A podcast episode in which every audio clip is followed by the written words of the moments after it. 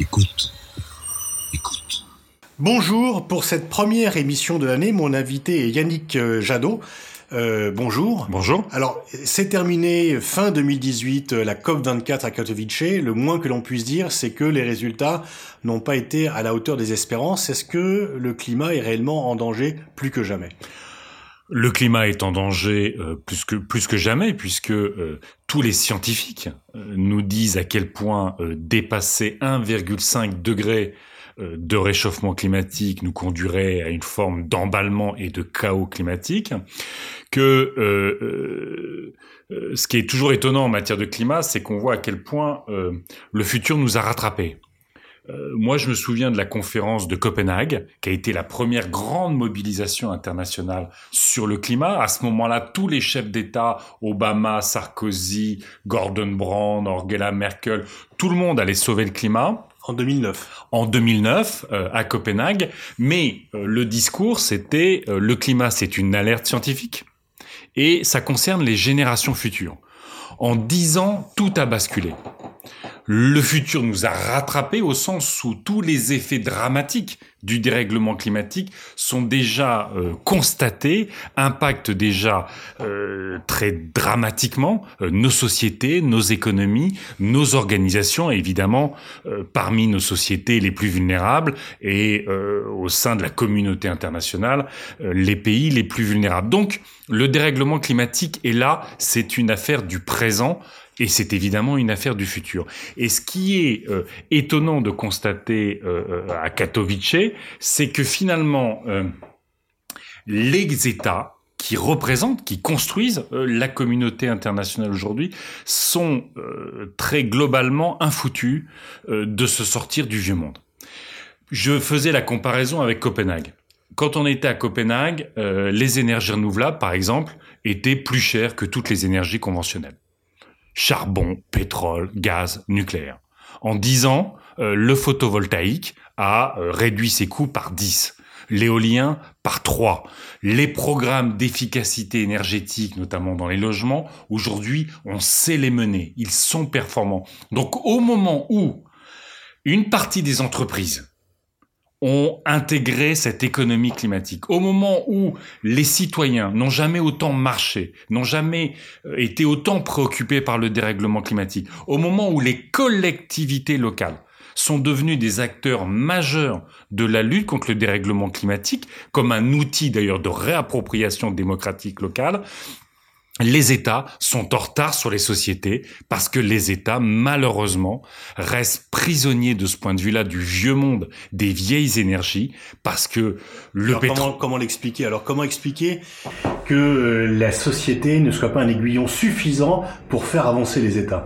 Parce que euh, depuis euh, que l'économie est économie, la question de l'énergie est une question étatique majeure. On a le charbon, le charbon, ça a été historiquement l'énergie sociale. C'est l'énergie sur euh, laquelle se sont construits la plupart des mouvements syndicaux euh, en Europe et sur lesquels ils sont tombés d'ailleurs, comme en Grande-Bretagne.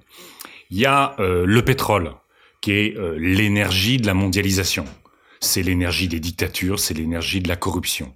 Et puis le nucléaire, qui est une énergie totalement étatique, et qui aujourd'hui, mais c'est pas le débat, euh, pour moi est le dernier avatar du soviétisme.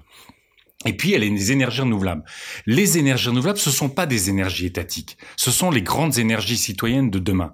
C'est les énergies qu'on peut s'approprier. On peut produire, on peut consommer sa propre énergie, on peut l'organiser à l'échelle d'un quartier, à l'échelle d'un village. Et ce sont essentiellement, aujourd'hui, des petites entreprises, ce sont des services. Et là, c'est une rupture dans la conception de l'État toutes les politiques énergétiques qui étaient co-gérées par les États avec des oligopoles, Engie, EDF, Elf, euh, euh, euh, tout Total, tout ce qui a, y compris contribué à la construction des États ou en tout cas ont été totalement dépendants des États dans leur dans leur stratégie. Tout ça est totalement bousculé. Et puis un deuxième phénomène qui euh, euh, qui euh, est en train d'advenir, c'est le nouveau climato-scepticisme d'un Trump, d'un Bolsonaro, de tous ceux qui, au fond, ont compris que le monde d'aujourd'hui était un monde rétréci, était un monde où de fait on était dans une communauté de destin, et donc s'il y bien un sujet qui fait communauté de destin, c'est le climat, mais ces populistes-là, ces nationaux populistes, au fond, refusant ce monde, refusent ce qui fait communauté de destin. Ils se replient du monde, et donc ils se replient de tout ce qui est bien commun. Et le climato-scepticisme d'un Trump, c'est pas simplement le fait que c'est pas de la science. Il s'en fout de la science, Trump. C'est pas simplement le fait qu'il est financé par le charbon et le pétrole. C'est que acter le dérèglement climatique et la nécessité de lutter contre le dérèglement climatique, c'est de fait faire communauté de destin, c'est faire communauté internationale, et c'est la dernière chose qu'il veut. Donc on a ces États qui sont très en retard par rapport aux sociétés. Ce qui rend optimiste, c'est que la société avance, c'est que l'économie rationnelle aujourd'hui est une économie qui, de fait, prend sérieusement en compte le climat. Ce qui l'est beaucoup moins, c'est la réticence des États, c'est leur emprisonnement dans le vieux monde et le fait qu'ils soient prisonniers d'un certain nombre de lobbies qui, de fait, euh, pour lesquels, en tout cas, chaque minute de gagner dans la lutte contre le dérèglement climatique est une minute de profit en plus. Alors la, famille euh, écologique est née sur la protection de l'environnement, mais depuis ce combat a été au moins en affichage partagé par toutes les familles politiques. Plus aucune famille politique n'ignore la question, même si les réponses bien sûr sont très différentes. Est-ce que, euh, à l'inverse, le mouvement écologique, les Verts, euh, se sont emparés des questions stratégiques et en dehors des questions de la lutte contre la dégradation climatique, quelle est la vision du monde et des questions stratégiques votre famille politique et que vous avez vous-même alors, euh, premièrement, euh, tout le monde parle de l'écologie, mais tout le monde parle de l'écologie comme tout le monde parle du social. Et il y a ceux qui en parlent, et puis il y a ceux qui euh, la font. Et je revendique, notamment dans le contexte européen comme dans le contexte national, qu'on est aussi dans un moment de clarification. Il y a dix ans, tout le monde s'est emparé de l'écologie. C'était Al Gore, c'était le pacte écologique de Nicolas Hulot, c'était Nicolas Stern en Grande-Bretagne. D'un seul coup, le sujet de l'écologie est devenu sujet politique. Et donc, ça n'était plus simplement la, la, la, le territoire euh, des écologistes ou des Verts, mais euh, dix ans après, force est de constater qu'il euh, il y a que les Verts qui se, qui se cognent les lobbies et qui, qui arrachent des victoires. Je crois qu'aujourd'hui, euh, l'écologie euh, pose euh, un nouveau, un nouvel équilibre entre le global et le local. Longtemps, l'écologie, ça a été penser global, agir local. Aujourd'hui, finalement, on est dans une situation où la mondialisation libérale, telle qu'elle s'exerce, explose les limites de la planète, maltraite les femmes et les hommes en construisant une compétition euh, de tous contre tous, mais pas simplement des salariés contre les autres salariés, des territoires contre les territoires, des choix de société contre les choix de société. Les nouveaux accords de libre-échange, c'est une harmonisation par le bas, un nivellement par le bas des choix de société. Ça n'est plus une question de droit de douane. Donc on a cette mondialisation libérale qui est en train, au fond, qui est totalement euh, dogmatique et irréaliste du point de vue des limites de la planète, comme, évidemment, à partir du moment où on explose les limites de la planète, qu'on rend la Terre de moins en moins habitable, la question du partage ne peut plus être posée pour tous.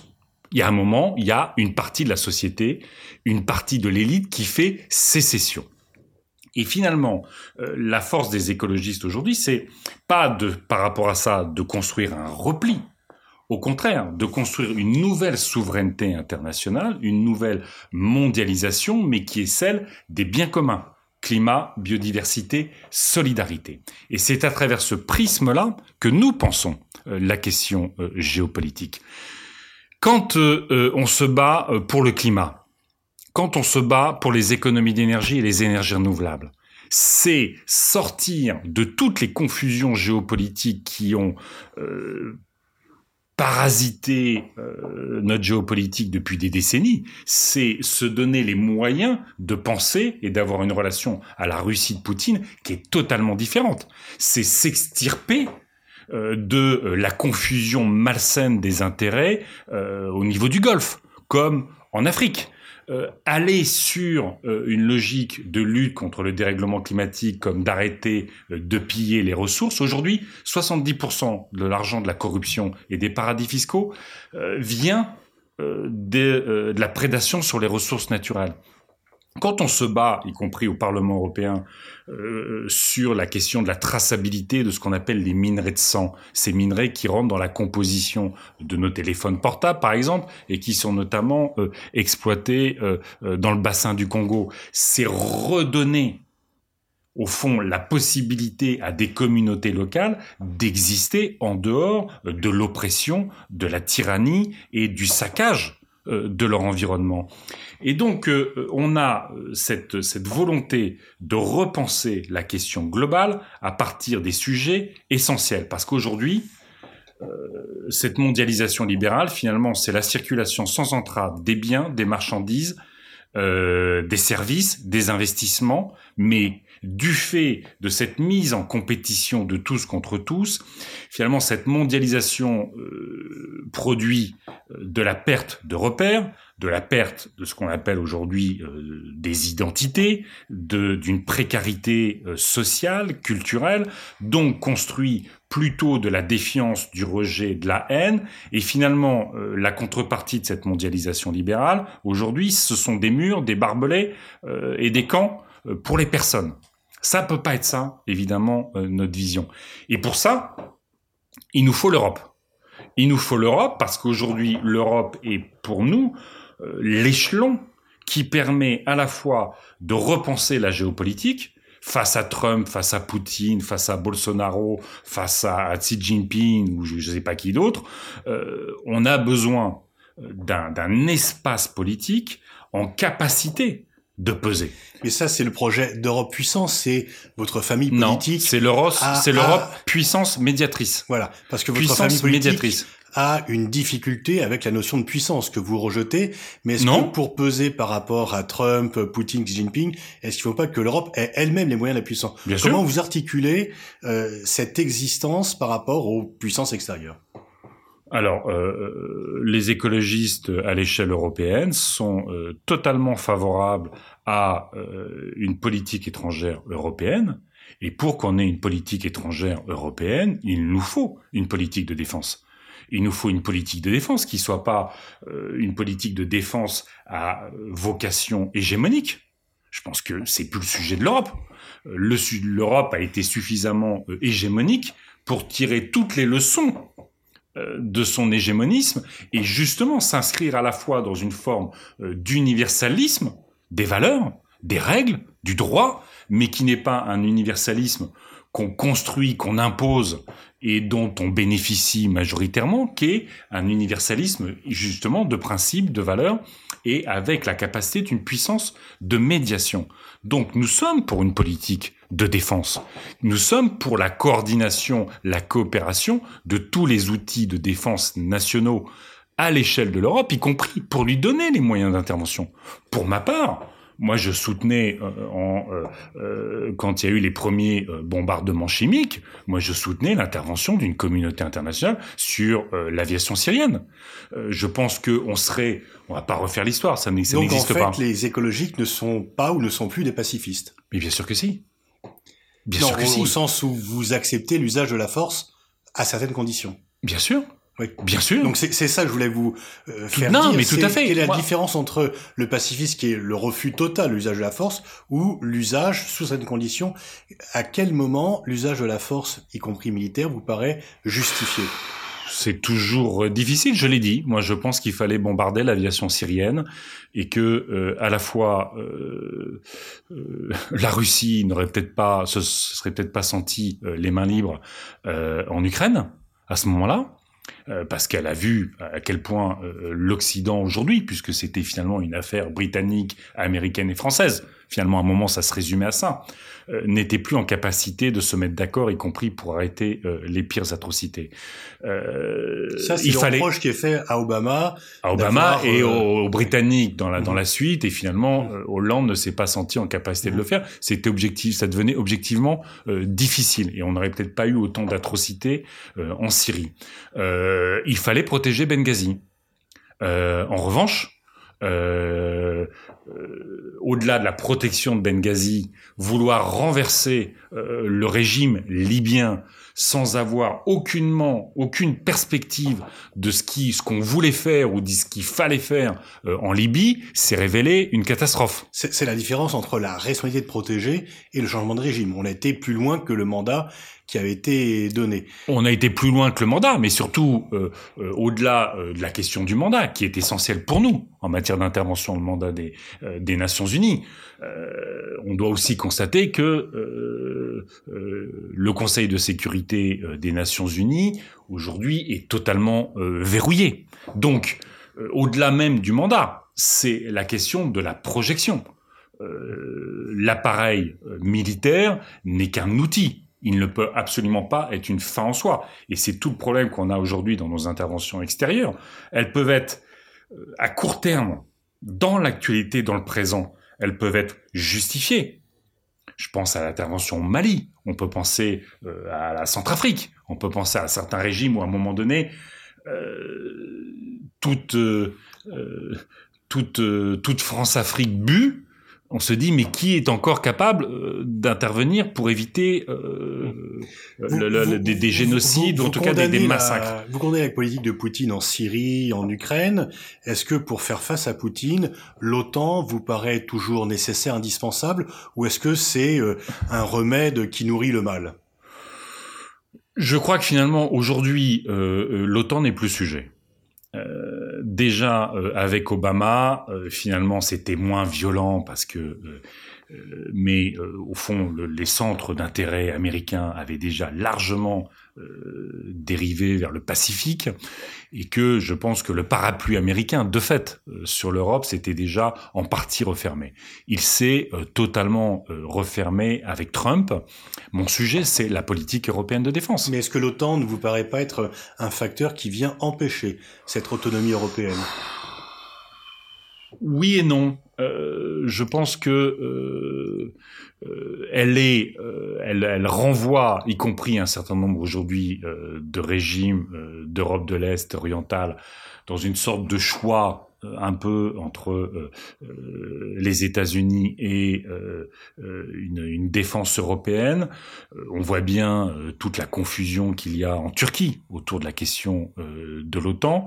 on voit bien comment la Russie parfois euh, a pu s'en sentir agressé quand des États voisins, ce qu'ils considéraient des États tampons, euh, allaient basculer euh, dans l'OTAN. Mais je pense que l'intervention russe en Ukraine est d'abord une intervention contre la démocratie. Finalement, Poutine a vu avant l'Europe, ou en tout cas a réagi avant l'Europe, à cette aspiration démocratique. Il a vu tout le danger de cette aspiration démocratique.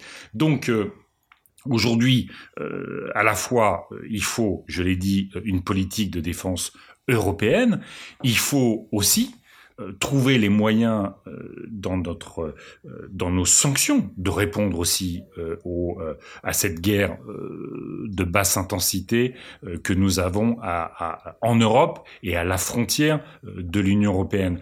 Et moi, je comprends toujours pas pourquoi, par exemple, l'Europe n'a pas développé de manière systématique euh, une sorte de, de, de, de liste Maniski euh, européenne où finalement euh, les, les complices, les instigateurs de ces crimes, que ce soit en Syrie ou sur d'autres d'autres d'autres scènes euh, seraient durement sanctionnés parce que finalement les oligarques russes continuent à investir sur la Côte d'Azur, continuent à envoyer leurs enfants et à mettre une partie euh, de la corruption euh, ou des bénéfices de la corruption euh, dans les banques européennes. Donc je pense que on a la capacité d'être beaucoup plus dur vis-à-vis de l'oligarchie poutinienne qui dirige et de l'être beaucoup moins vis-à-vis -vis du peuple russe. Passons à la Chine. Il y a toujours des débats sur le, fait de savoir comment se comporter les guerres de la Chine. Est-ce que l'on met en avant une politique des droits de l'homme et que l'on refuse au maximum les contacts avec la Chine? Ou est-ce qu'on fait prévaloir le réalisme? Ou situez-vous le curseur des relations que la France et l'Europe devraient avoir avec la Chine? Le problème qu'on a aujourd'hui, c'est que l'Europe n'a pas de relation avec la Chine. Et c'est ça, à mon avis, le principal euh, problème auquel on est confronté.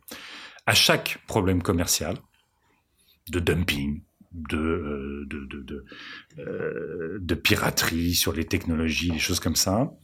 la Chine a une relation directe avec les capitales européennes. Moi, je l'ai vu, j'ai beaucoup travaillé sur la question du dumping chinois sur les panneaux photovoltaïques. C'est le plus grand cas de dumping chinois en Europe. La Chine vendait ses panneaux à moitié du coût de revient pour tuer l'industrie européenne parce que c'est une industrie du futur sur laquelle elle veut, euh, elle veut être hégémonique comme elle l'a fait sur les terrains. On a, on s'est battu pour que l'Europe fasse le boulot et protège ses industries, euh, cette industrie du futur et ses emplois. Et à un moment donné, les dirigeants chinois ont fait le tour des capitales. Ils sont allés voir les Grecs en disant Vous êtes sûr que vous voulez nous cogner alors qu'on investit dans le port du Pirée? Ils sont allés voir tous les pays euh, d'Europe de l'Est et orientale euh, en faisant des menaces sur les, en faisant des menaces sur les investissements. Ils sont allés voir les Français en les menaçant sur le vin.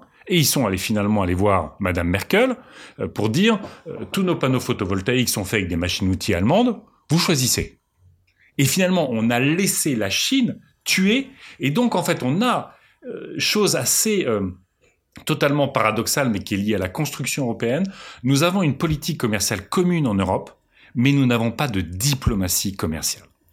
Et qu'aujourd'hui, on voit la Chine, euh, comme d'ailleurs la Russie, tenter de saper l'unité européenne, notamment avec les nouvelles routes de la soie, où finalement vous avez une, une Chine qui investit, mais beaucoup, beaucoup, beaucoup moins que euh, les investissements liés au fonds de, cohésion européen. Donc en fait, c'est la solidarité européenne notamment qui permet le développement de l'Europe de l'Est orientale. Mais vous voyez cette Europe-là qui est en train de basculer dans une confusion et un, laxisme vis-à-vis de la politique chinoise euh, parce que justement il y a des investissements à la clé. Donc il faut à la fois ça renvoie à l'Europe qui est de savoir défendre ses producteurs et pas simplement ses consommateurs. Ça renvoie à l'Europe de sortir des logiques de discipline budgétaire et d'investir massivement sur cette économie du 21e siècle qui est forcément une économie climatique. Et ça renvoie aussi à l'Europe de savoir quelles sont les vraies, euh, les vraies zones de, de, partenariat avec la Chine et les vraies zones de conflit. Partenariat, c'est nous sommes deux continents aujourd'hui avec très peu de ressources naturelles. L'Europe parce qu'elle a tout bouffé, euh, avec euh, deux siècles euh, d'industrialisation. La Chine parce que son, son processus. Bon, donc on a à jouer de cette question de la sobriété en ressources et qui est une question évidemment à un moment donné environnementale. Mais on doit aussi peser aujourd'hui commercialement et à travers notre outil commercial sur la Chine du point de vue politique. Mais tant qu'on ne sera pas une Europe unie face à la Chine, ça n'existe pas. Pour, pour conclure, Yannick Jadot, est-ce que vous pensez que la France a toujours un message spécifique à, faire valoir dans le monde? Et si oui, lequel? La France a toujours un message spécifique à faire euh, valoir dans le monde si euh, on sait regarder l'histoire. Euh, on a produit le meilleur, on a produit le pire. si on est capable de d'acter euh, notre histoire, euh, notre plus grande leçon aujourd'hui, en tout cas notre plus grande, euh, notre plus grand combat, c'est la question de l'universalisme. sur la question des droits, mais aujourd'hui, les nouvelles formes d'universalisme, c'est le combat pour les biens communs, c'est le climat, c'est les ressources naturelles, ce sont les pollutions, ce sont les océans, c'est tout ce qui fait communauté de destin. On est dans un monde où euh, chacune et chacun euh, euh, est condamné à vivre avec les autres, est exposé les uns aux autres. Alors il y a deux options. Soit on se forge des ennemis, et finalement les États-Unis comme la Grande-Bretagne, qui ont été les principaux vecteurs de mondialisation aujourd'hui, s'en retirent. C'est quand même une incroyable ironie de l'histoire. Soit on bâtit des solidarités. Et s'il y a une place pour euh, un pays euh, et son, son, ses habitants et ses intellectuels et ses artistes, parce qu'on s'est toujours pensé universel, parce qu'on s'est toujours pensé plus grand que ce que nous sommes, et c'est une c'est une qualité quand ça donne le meilleur euh, pour pour chacune et chacun d'entre nous. Et ben c'est ça. Pour moi, c'est l'universalité autour de la communauté de destin. Et ça, il n'y a pas d'échappatoire, ça passe par l'Europe. Et donc c'est aussi en permanence un rééquilibrage profond entre notre capacité à vouloir le faire toujours, mais notre capacité à entraîner les autres. Et de ce point de vue-là, euh, moi j'ai été très inquiet euh, des débuts de ce quinquennat. Parce que finalement, euh, Macron, qui devait être le renouveau européen, et c'était plutôt une bonne nouvelle, ses premiers pas en géopolitique n'ont pas, n'ont pas été des pas européens. C'est Trump contre Merkel, au départ, c'est recevoir Poutine alors que il est boycotté par le G7 en Sicile.